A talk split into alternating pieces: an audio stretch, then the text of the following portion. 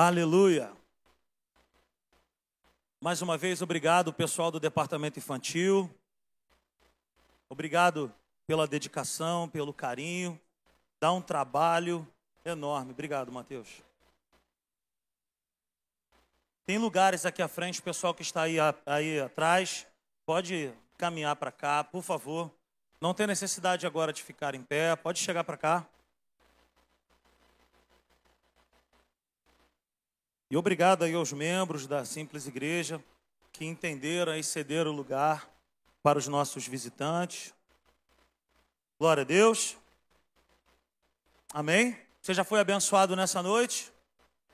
Alguém aqui já foi abençoado nessa noite? Glória a Deus. É isso, bacana. Como a gente tem dito aqui na igreja, as crianças não são a igreja do amanhã. Elas já são a igreja de hoje, de agora. Elas já são uma bênção para nós nesse tempo. E nós fazemos questão de investir nas nossas crianças. É sempre bom estarmos aqui juntos, ministrando sobre a vida das nossas crianças. E nós sabemos que nós estamos aí ensinando também no caminho que se deve andar os futuros juízes federais, os futuros advogados, policiais honestos. Amém? Você entende isso? Artistas que vão levar a palavra de Deus, esportistas de alto rendimento. São, nós, são as nossas crianças que estão aqui, grandes músicos, grandes pastores, vão sair desse celeiro chamado simples igreja. Pode ser o meu filho, pode ser o teu filho. Se nós entendermos que as crianças, elas já são hoje essa igreja. Daí vem a importância de nós estimularmos as crianças a estarem na igreja, a participarem desses momentos. Amém, queridos?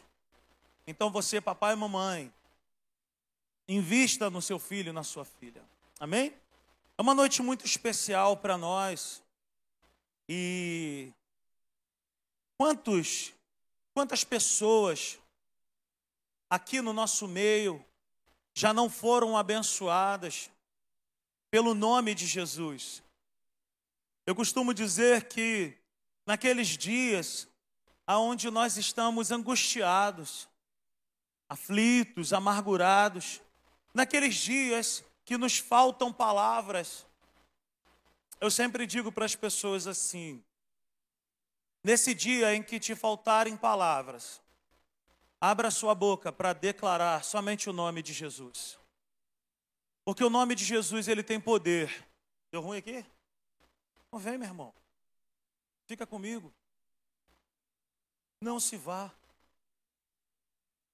O nome de Jesus ele está acima de todo nome. E em datas específicas assim, a gente fica procurando palavras para não ser repetitivo. Mas o nome de Jesus nunca é repetitivo. Falar de Jesus, do seu nascimento e da sua obra redentora, nunca é cansativo. No ano de 2001, eu era um jovem de 20 anos e eu, na procura por Deus, porque eu estava desesperado para encontrar um algo maior. Eu nunca fui alguém que fui viciado em drogas, nunca fui de droga, nunca fui de bebida, nunca fui mulherengo. Apesar de não ter nascido na igreja, eu era um jovem assim, sabe, meio diferente. Não gostava de muitas aventuras, não. Sempre digo aqui, eu gostava do Vasco eu gostava do samba. Só isso. No ano de 2001, um amigo nosso aqui do bairro, o Endel, ele veio a óbito, ele veio a falecer. E hoje, onde a igreja se chama Carisma, era a Igreja Batista Nacional, foi realizado um culto em homenagem a esse menino chamado Andrew. Eu me lembro que eu fui e daquele dia até hoje a minha vida ela foi completamente transformada. Porque falar de Jesus não é falar sobre uma religião, gente. Falar de Jesus não é falar sobre uma metodologia nova, uma filosofia nova, uma nova meditação. Falar de Jesus não é uma novidade no mercado. Falar de Jesus não é como o iPhone, que a cada ano muda, a cada mês muda. Jesus é o mesmo, mas ao mesmo tempo ele ele a sua palavra se renova dia após dia. E o maior barato de Jesus é que quando nós entregamos e confiamos a nossa vida nas mãos dele, ele nos transforma, nos cura de maneiras diferentes. E naquele dia eu decidi por Jesus, entreguei a minha vida por ele. E como um menino eu nasci para a fé, para a palavra, e uma fome foi sendo gerada dentro de mim. E a minha vida tem sido altamente transformada por essa pessoa chamada Jesus. Que muitos não acreditam, que muitos pensam ser apenas um profeta, muitos pensam ser apenas um bom homem que pisou nessa terra. Ninguém consegue dizer que Jesus não pisou nessa terra. Mas algumas pessoas não conseguem acreditar que ele foi tudo aquilo que a Bíblia diz que ele é. Mas o apóstolo João, ele chega a dizer que muitos outros milagres Jesus fez nessa terra, mas que em um livro não poderia estar escrito, porque não ia caber de tantas coisas poderosas que Jesus fez. No livro do profeta Isaías, no capítulo 9, pessoal da mídia vai me ajudar aí nessa noite. Isaías, no capítulo 9, do verso 1 ao verso 7, vai falar a respeito de Jesus. O profeta Isaías, muitos anos antes de Jesus nascer, ele já tinha profetizado isso. Contudo, não haverá mais escuridão para os que estavam aflitos. No passado, ele humilhou a terra de Zebulon e de Naphtali, mas no futuro honrará a Galiléia dos gentios, o caminho do mar junto ao Jordão. Verso 2, nós vamos até o verso 7. O povo que caminhava em trevas viu. O povo que caminhava em trevas viu uma grande luz sobre os que viviam na terra da sombra da morte, raiou uma luz.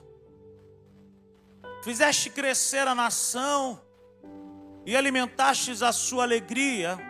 Eles se alegraram diante de ti como os que regozijam na colheita, como os que exultam quando dividem os bens tomados na batalha pois tu destruístes o jugo que os oprimia, a canga que estava sobre os seus ombros e a vara de castigo do seu opressor, como no dia da derrota de Midian.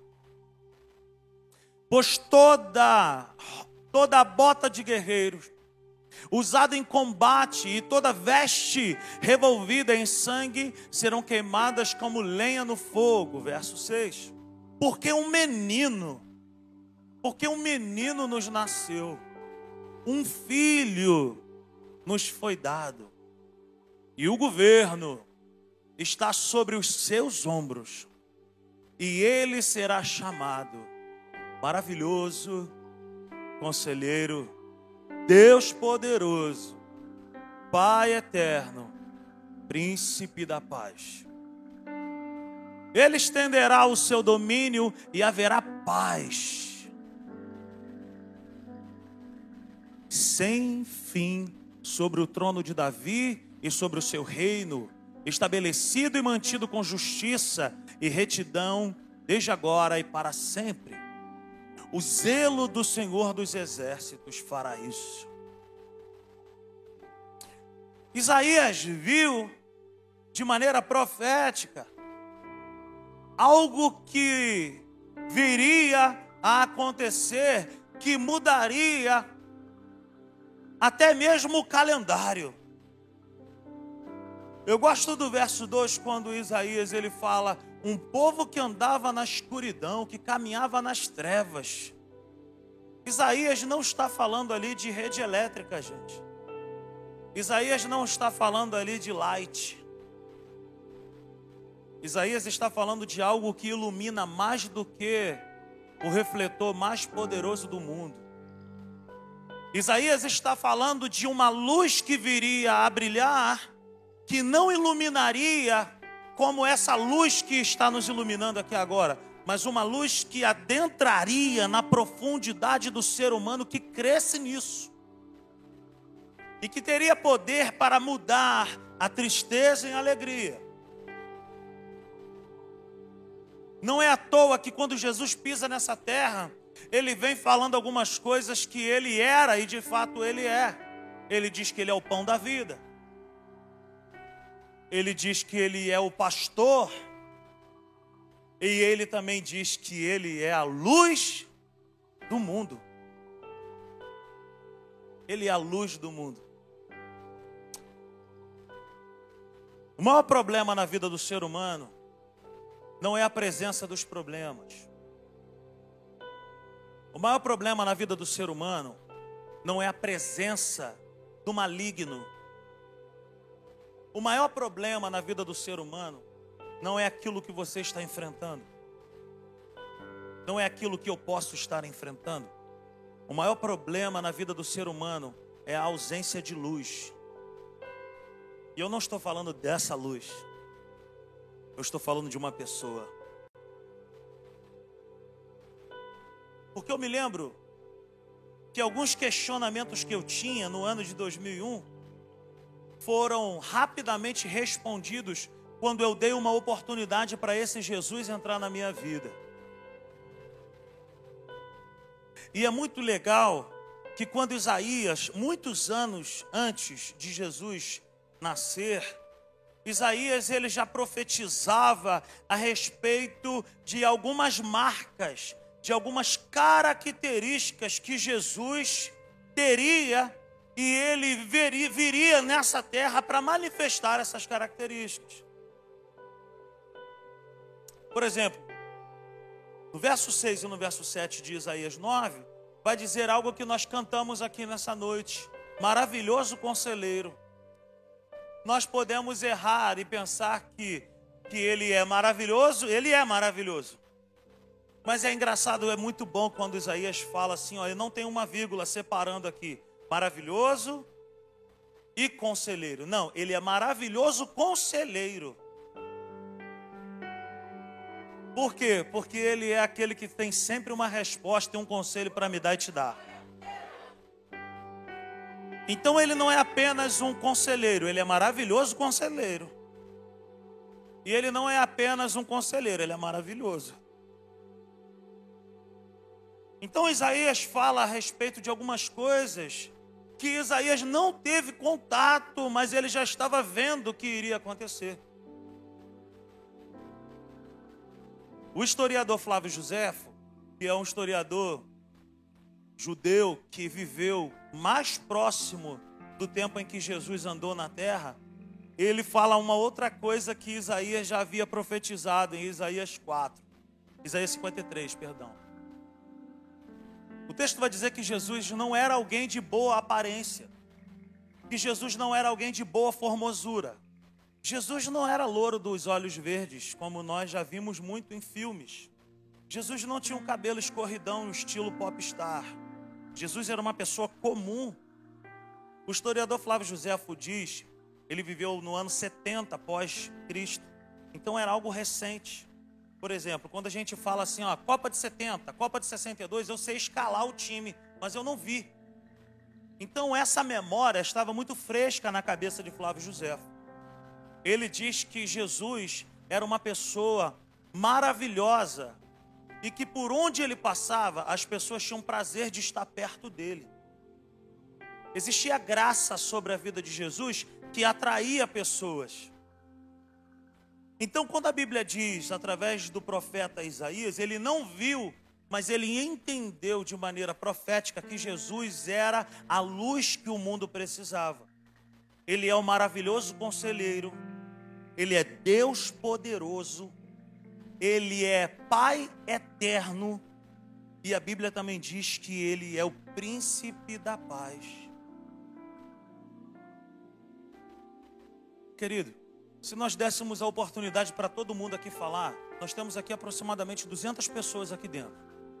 Eu te garanto que mais de 150 pessoas hoje iriam dar um, um, um relato para nós do seguinte: eu tenho vivido muito angustiado, eu tenho vivido muito atribulado, eu tenho vivido muito, sabe, muito triste, eu tenho vivido muito assim. E Jesus, Ele é a resposta para todo o drama do ser humano. Para aqueles que já creem nele e para, que, e para aqueles que ainda não creem nele. A gente recebe muitas pessoas, a gente bate papo com muitas pessoas. E o que as pessoas mais falam comigo, com a Natália, com o pastor Hugo é: eu preciso de paz. Eu preciso de paz, eu preciso de paz. Mas é engraçado que a paz que essas pessoas acham que precisam é uma paz que se encontra na, no Santander, no Itaú, no Bradesco. A paz que a humanidade precisa não pode ser resolvida por uma conta bancária cheia de dinheiro. A paz que o ser humano precisa é entregar a sua vida para Jesus e não mais pensar que Jesus é mais uma religião e não mais pensar que uma igreja, quando fala isso, está interessada no seu dinheiro. No ano de 2001, eu era uma pessoa que pensava dessa forma. Eu zombava dos crentes. Talvez você seja essa pessoa também. Mas deixa eu te falar uma coisa nessa noite. Dá um voto de confiança para Ele hoje. Para você que já conhece a Jesus, o apelo é o mesmo, a palavra é a mesma. Não basta ter crido um dia, é necessário crer todos os dias. E para você que de repente já passou por todos os cantos dessa terra, já se arriscou fazendo uma opção de coisa, procurando a paz. Eu quero dizer para você a forma mais fácil no sentido de movimento de encontrar a verdadeira paz é crendo com o coração e confessando com a boca. O apóstolo Paulo ele disse: "Porque todo aquele que crê com o coração e confessa com os seus lábios que Jesus é o Senhor, esse encontrará a salvação." O maior problema que o ser humano tem é a ausência de Deus. O maior problema que a humanidade tem não é a presença do maligno, mas é a ausência de Deus.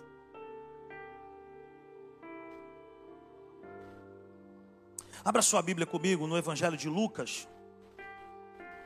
Evangelho de Lucas, no capítulo 2. Coloca para nós, por favor, na tela. Evangelho de Lucas, no capítulo 2, a partir do verso 8. Nós estamos falando da do verdadeiro sentido do Natal. Nós estamos falando de uma pessoa. Nós estamos falando de alguém que nasceu. E nós estamos aqui celebrando esse nascimento. Havia pastores que estavam no, nos campos próximos e durante a noite tomavam conta dos seus rebanhos. Nós vamos ler até o 14. Próximo, por favor.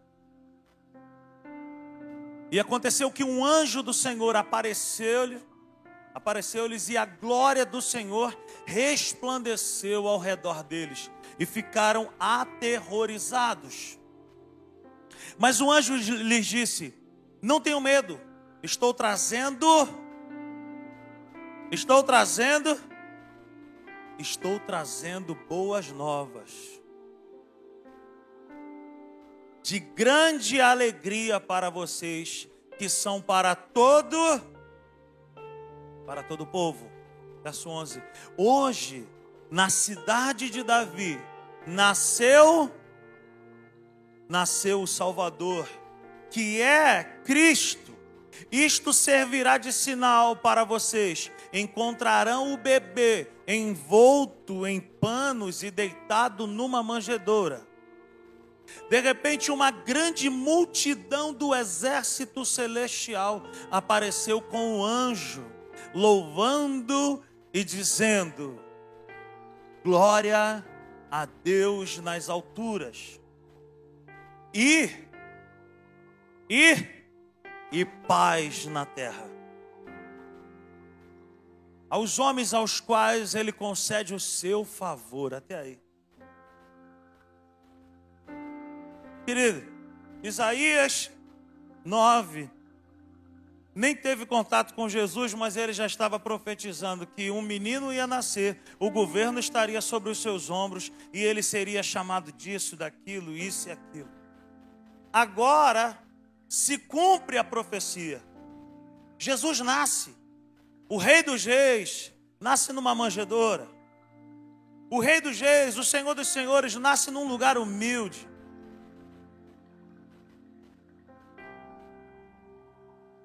E a primeira coisa que o anjo fala a respeito do nascimento desse neném, desse menino, dessa criança: paz na terra. A presença de Jesus, ela veio para encher a nossa vida de paz. Se te falta paz, se te falta paz na sua vida, no seu coração, na sua casa, nos seus negócios, essa paz está disponível nessa noite. Se te falta paz no teu casamento, se te falta paz no relacionamento com os seus filhos, essa paz está disponível. Por quê? Porque Jesus, ele não tem paz para nos dar. Ele é a paz que nós precisamos. Ele não tem, ele é. E aonde Jesus chega, a paz é estabelecida. As trevas dão lugar à luz. Aonde Jesus chega, tudo acontece. Evangelho de Mateus, no capítulo 2, por favor, Lula, bota lá para nós. Evangelho de Mateus, capítulo 2, apenas verso, os versos 10 e 11.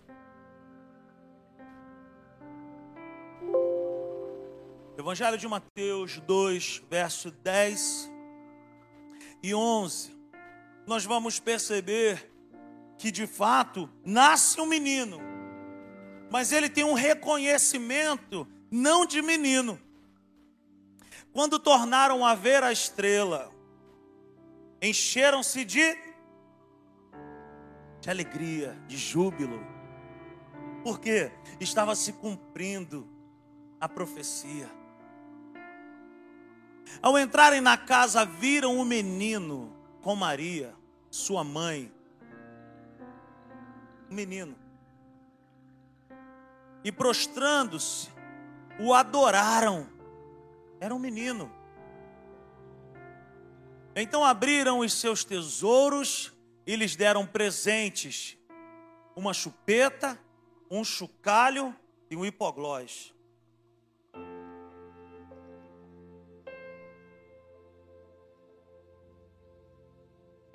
Um macacãozinho, um sapatinho do Vasco.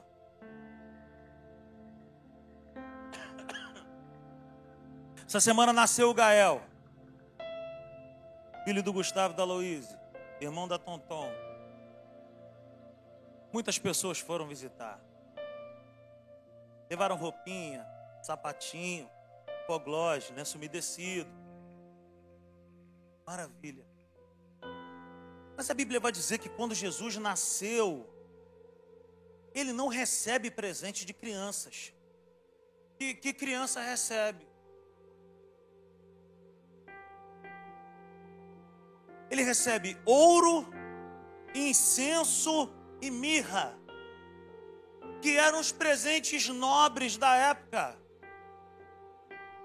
O que, que, que eu quero dizer com isso? Nasceu um menino mas ele não nasceu como qualquer menino nasce. Ele nasceu com um propósito.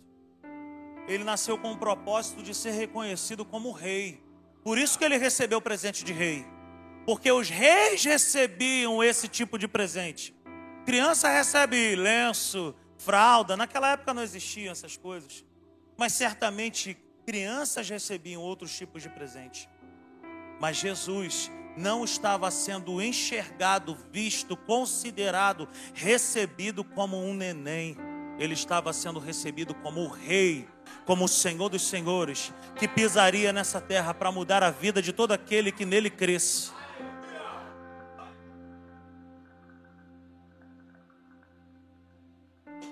Jesus já nasce com reconhecimento de um rei. Os presentes que ele recebe aponta para isso.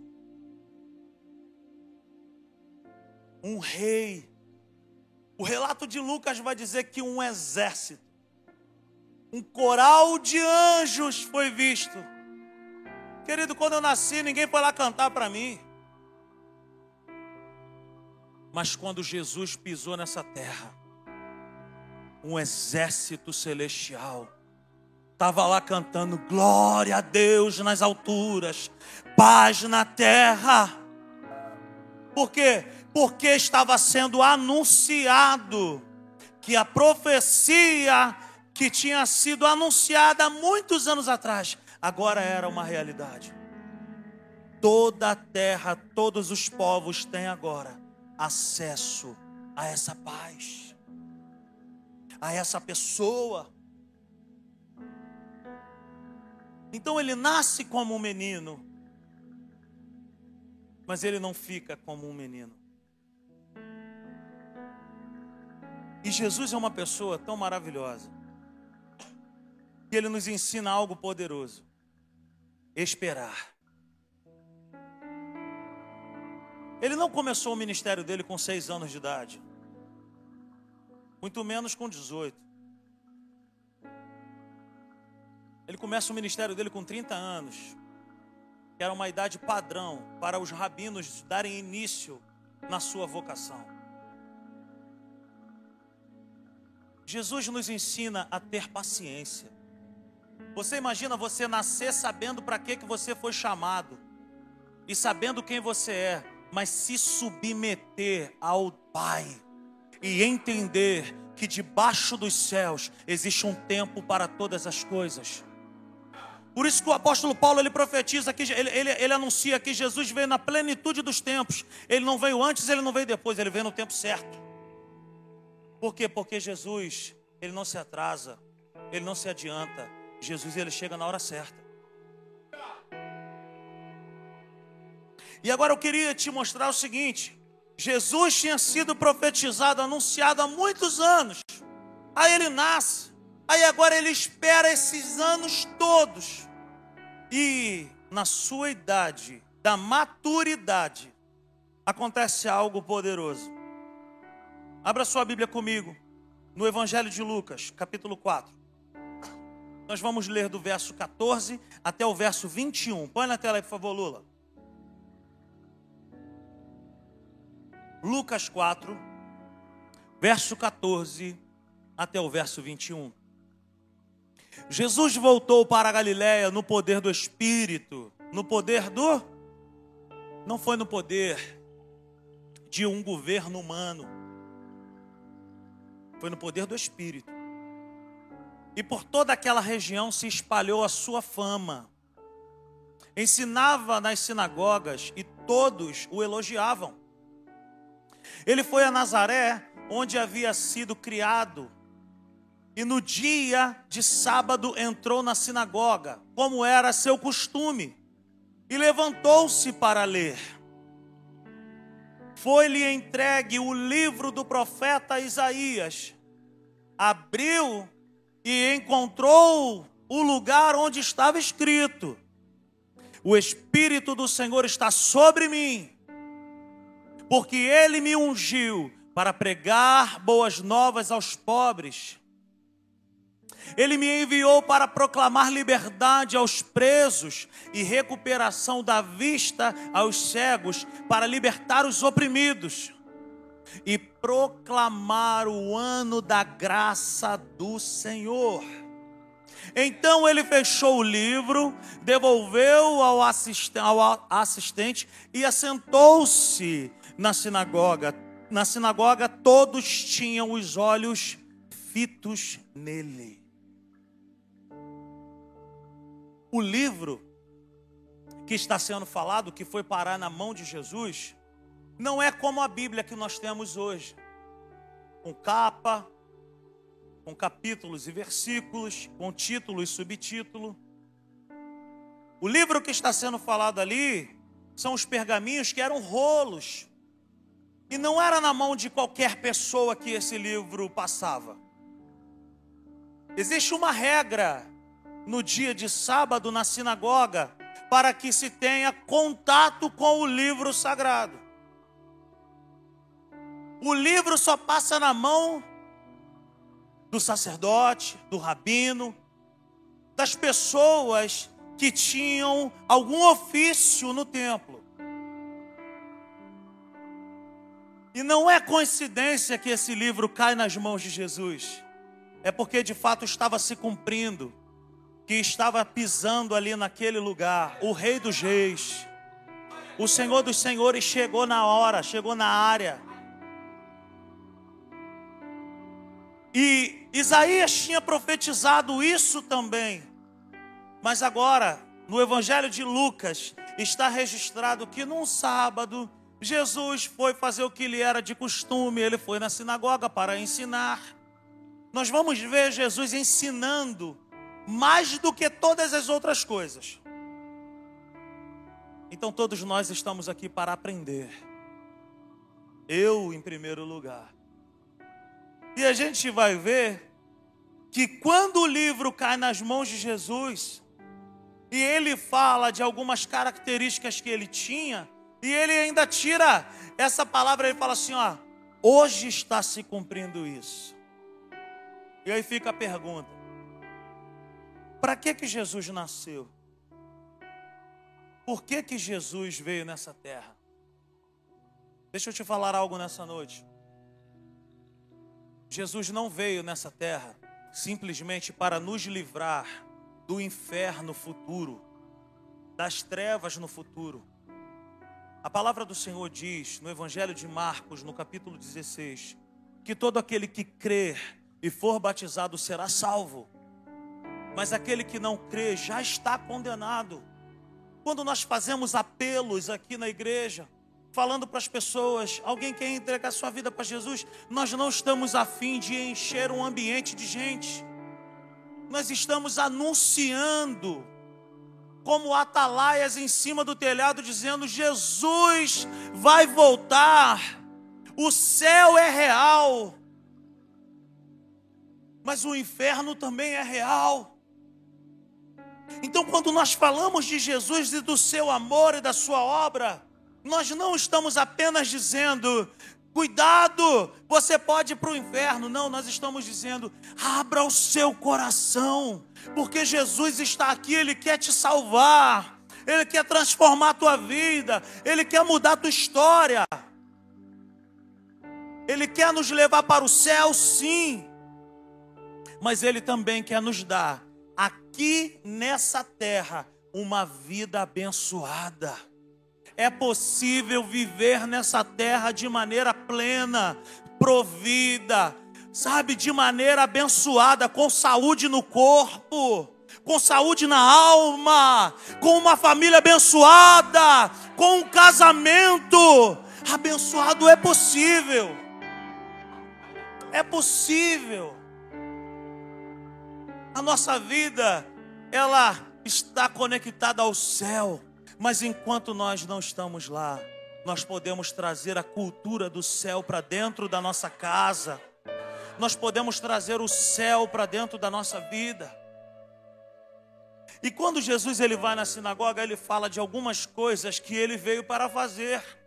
A primeira dela, Jesus veio para anunciar a salvação.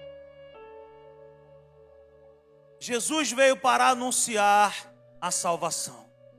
Obrigado, Israel. Obrigado, pastor. A salvação que antes era impossível agora é possível a todo aquele que crê. Não somente a salvação que nos conduz ao céu, mas a salvação também de nós mesmos. Jesus quer me transformar e te transformar em uma pessoa melhor. Jesus quer usar a minha vida nessa terra para honra e glória dele. Jesus quer me salvar de uma vida nessa terra medíocre, no sentido de acordar e dormir todos os dias falando, cara, para que que eu existo? Então Jesus ele veio cumprir o propósito dele nessa terra, para que eu e você possamos viver os nossos propósitos nele.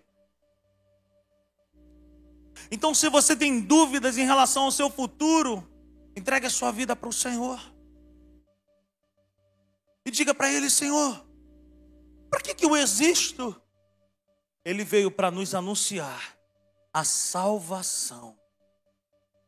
Uma outra coisa que Jesus veio para fazer, ele veio para libertar os cativos e os oprimidos das garras do maligno.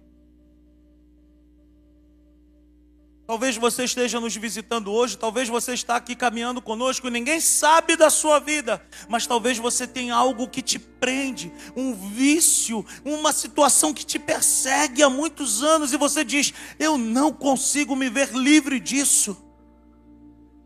Olha o que a Bíblia está anunciando. Ele veio anunciar liberdade aos cativos.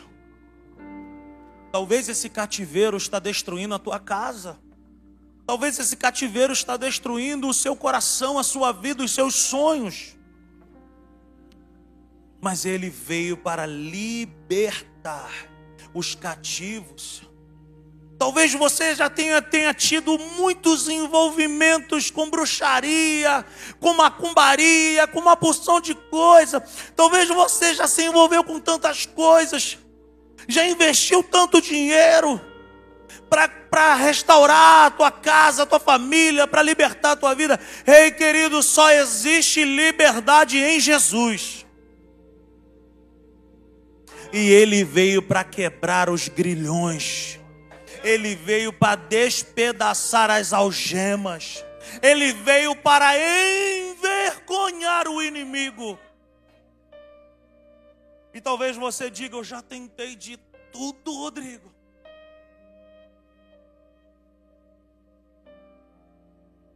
Me lembro da minha mãe, que faleceu há dois anos. Minha mãe andou de religião em religião, gente. Eu me lembro que quando eu me converto, a minha mãe foi uma das pessoas que mais me perturbou, que me zoava, que caçoava da minha fé. Me lembro de um dia aonde ela mesmo me contou que tão atribulada ela estava. Ela falou que saiu andando pelas ruas como uma louca. E quem conheceu a minha mãe até desconfia de que isso tenha sido uma verdade. Mas ela me falou: saí sem destino. A vontade que dava era pegar um ônibus e nunca mais voltar para casa. Mas ela falou que no outro dia, quando ela estava numa crise dessa de identidade, ela falou que ela ouviu uma voz dizendo muito mansa e claramente no interior dela dizendo: "Vai na casa da Esther agora". E eu a chamo de tia Esther, que é a mãe do Gustavo aqui da igreja.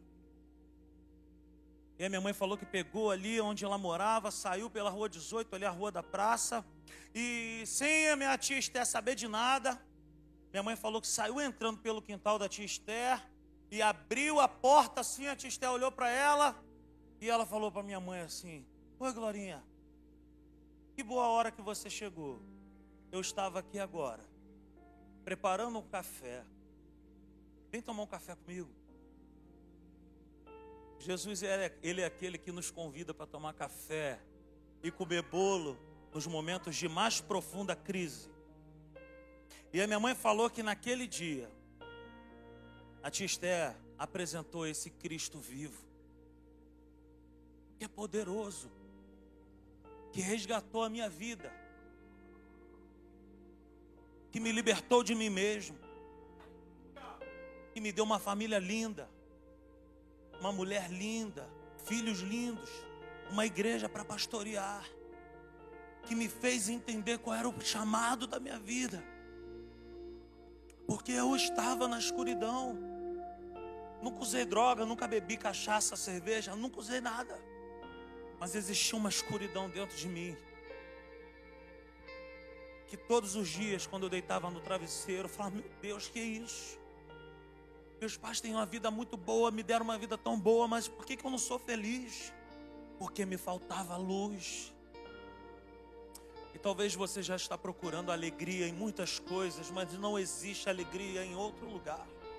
Não existe uma balada nessa terra que possa alegrar o teu coração como Jesus. Não existe uma droga, não existe uma droga tão poderosa que possa te deixar tão, sabe, tocado como a presença dEle. Ele pode transformar. Ele veio para anunciar a liberdade aos cativos, mas ele veio para curar os enfermos também.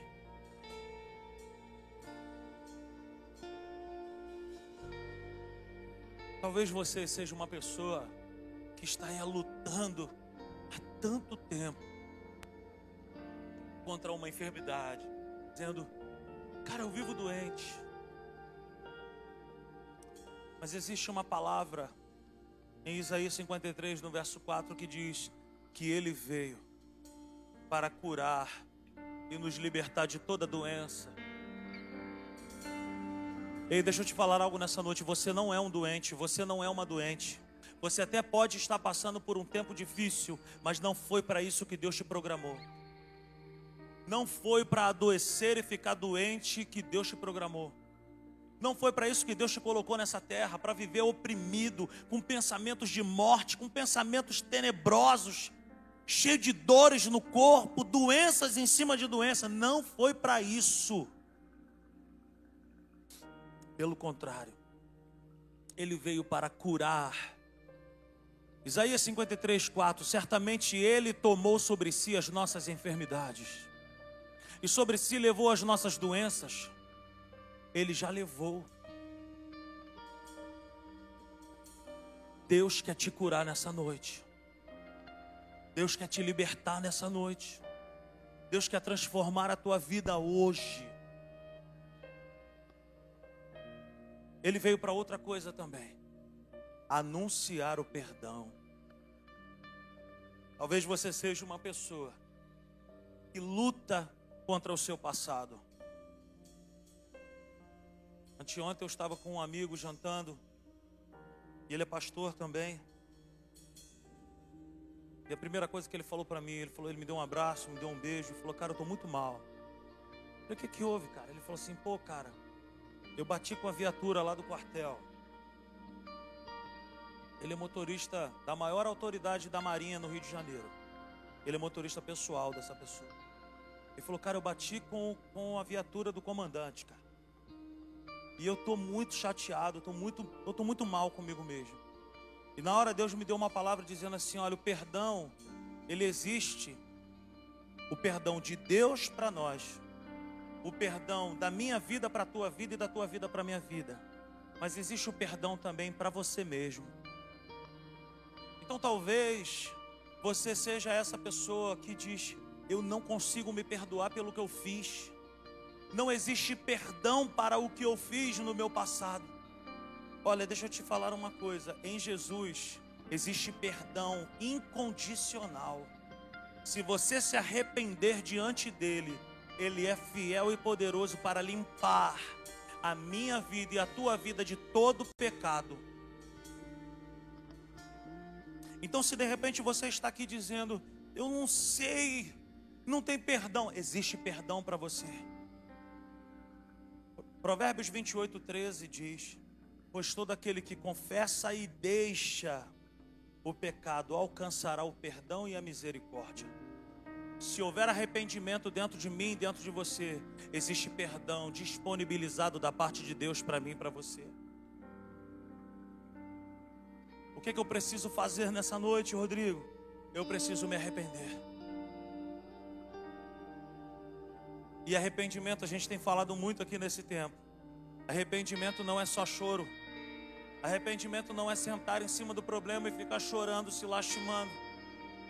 Arrependimento é uma mudança de mente. Arrependimento é uma mudança de pensamento. Arrependimento é quando eu entendo que existe um caminho melhor. E eu quero te anunciar nessa noite um caminho melhor chamado Jesus, que mudou a minha vida, quer mudar a tua história, que quer mudar o sentido da tua vida. O Natal é maravilhoso, gente. A gente reúne a família, mas existe uma mesa todos os dias para mim e para você, por onde você for. E é tempo de você voltar.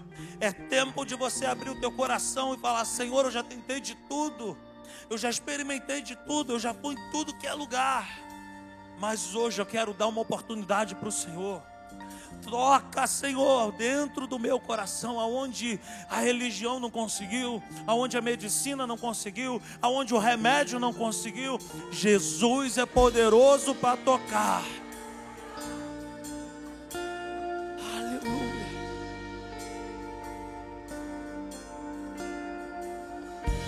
Aleluia.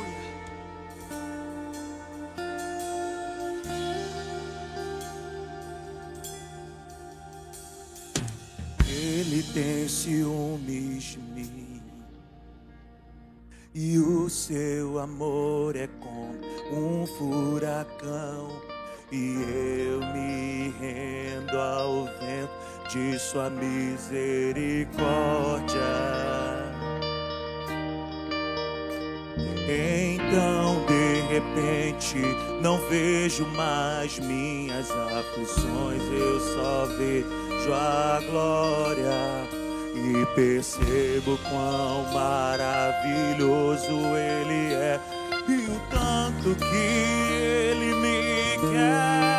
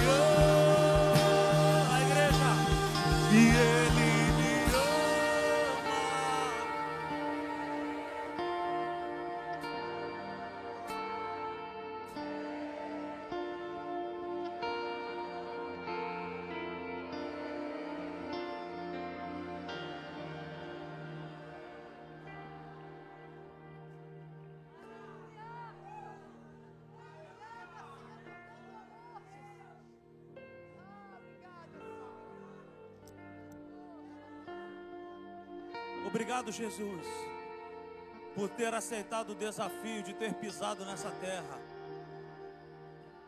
Mas a tua decisão transformou a vida de muitas pessoas e vai transformar de muitas outras pessoas nessa noite. Queria que os intercessores estivessem orando nesse momento. Todos com os olhos fechados, por favor. Não tem ninguém olhando para você nessa noite. Mas talvez você é essa pessoa que entrou aqui hoje como uma terra seca que não dá fruto, como uma terra seca, uma terra seca que não tem vida. Talvez você é essa pessoa. Eu não estou fazendo um convite para você se tornar um crente nessa noite. Eu estou te fazendo um convite para você se tornar um filho de Deus. Eu estou te fazendo um convite nessa noite que vai mudar a tua história, assim como mudou a minha e a vida de muitos outros aqui. Não é um papo careta esse que nós estamos tendo. Esse é um papo maravilhoso. Eu gostaria de saber nessa noite se há no nosso meio alguém que quer dar uma oportunidade para Jesus, para entrar no seu coração. Não tem ninguém olhando para você. Se você ouviu essa mensagem, se essa mensagem falou contigo hoje, se você ouve a minha voz, se você quer entregar sua vida para Jesus hoje, para que Ele se torne o teu único e suficiente Salvador, para que Ele se torne o motivo da tua alegria, para que Ele se torne o motivo da tua paz. Aonde você estiver agora, faça apenas um sinal com as suas mãos. Eu não vou chamar você para vir aqui à frente. Mas se você quiser entregar sua vida para Jesus hoje, faça um sinal com as suas mãos para que eu possa te ver. Levante suas mãos bem alto. Alguém nessa noite que quer entregar sua vida para Cristo, amém. Tem um jovem aqui, glória a Deus. Há mais alguém aqui nessa noite que quer entregar sua vida, o seu coração, para que Jesus possa entrar e fazer a diferença? Alguém, os colaboradores, se estiverem vendo alguém, amém. Eu vejo uma irmã ali atrás, glória a Deus, glória a Deus. Há mais alguém nessa noite que quer entregar sua vida para Jesus? Amém? Alguém nesse lugar que quer entregar o seu coração para Cristo? Alguém nesse lugar também que hoje quer retornar aos caminhos do Senhor? Talvez você esteja afastado dos caminhos do Senhor. Talvez você já não consegue ir mais à igreja, veio hoje para assistir alguma criança, algum adolescente. Mas você sabe que Deus está falando contigo, porque Deus tem um chamado contigo. Deus tem um propósito com a tua vida. Se você ouve a minha voz e entende e quer retornar hoje ao caminho do Senhor, todos com os olhos fechados, faça um sinal com as suas mãos, por favor, para que eu possa te reconhecer. Glória a Deus, glória a Deus, glória a Deus. Há mais alguém que quer retornar aos caminhos do Senhor, amém? Tem uma mão levantada ali atrás, aleluia. Glória a Deus, é uma noite de salvação e reconciliação. Há mais alguém nessa noite? Aleluia. Bendito seja o nome do Senhor. Toda a igreja vai fazer uma oração junto nessa noite. Nós vamos orar juntos. Repita comigo essas palavras. Senhor Jesus, eu ouvi a tua palavra e eu me arrependo de todos os meus erros e pecados, de tudo que eu cometi de maneira consciente ou inconsciente, eu te peço perdão. E eu te peço, cancela o meu passado. Quebra todos os vínculos e pactos que eu fiz com esse mundo e com as trevas. E escreve o meu nome no livro da vida, porque a partir de hoje eu me torno uma nova criatura. Eu sou um filho de Deus e com as armas do Senhor, com a armadura de Efésios 6, eu resistirei e me manterei de pé na tua presença, porque eu sou tudo aquilo que a Bíblia diz que eu sou. Eu posso tudo aquilo que a Bíblia diz que eu posso.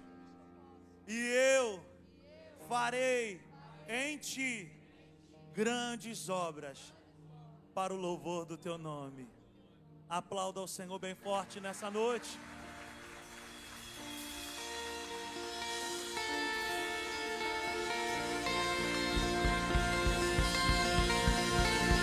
Jesus, Jesus.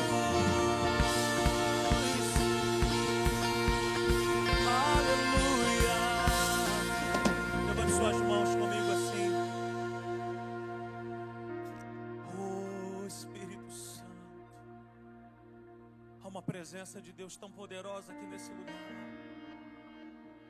Deus abençoe a tua vida, Deus abençoe a tua semana. Que o Senhor vá diante de ti, quebrando e desfazendo todas as obras do diabo. Que a tua semana seja maravilhosa, que a tua semana seja provida, que nada te falte, que coisas pequenas e nem coisas grandes falte para você. Que a graça do Senhor Jesus, o amor de Deus o Pai, a comunhão e a consolação do Espírito Santo seja sobre as nossas vidas hoje e eternamente. Vá em paz. Tua semana será maravilhosa. Feliz Natal. Deus abençoe. Aleluia.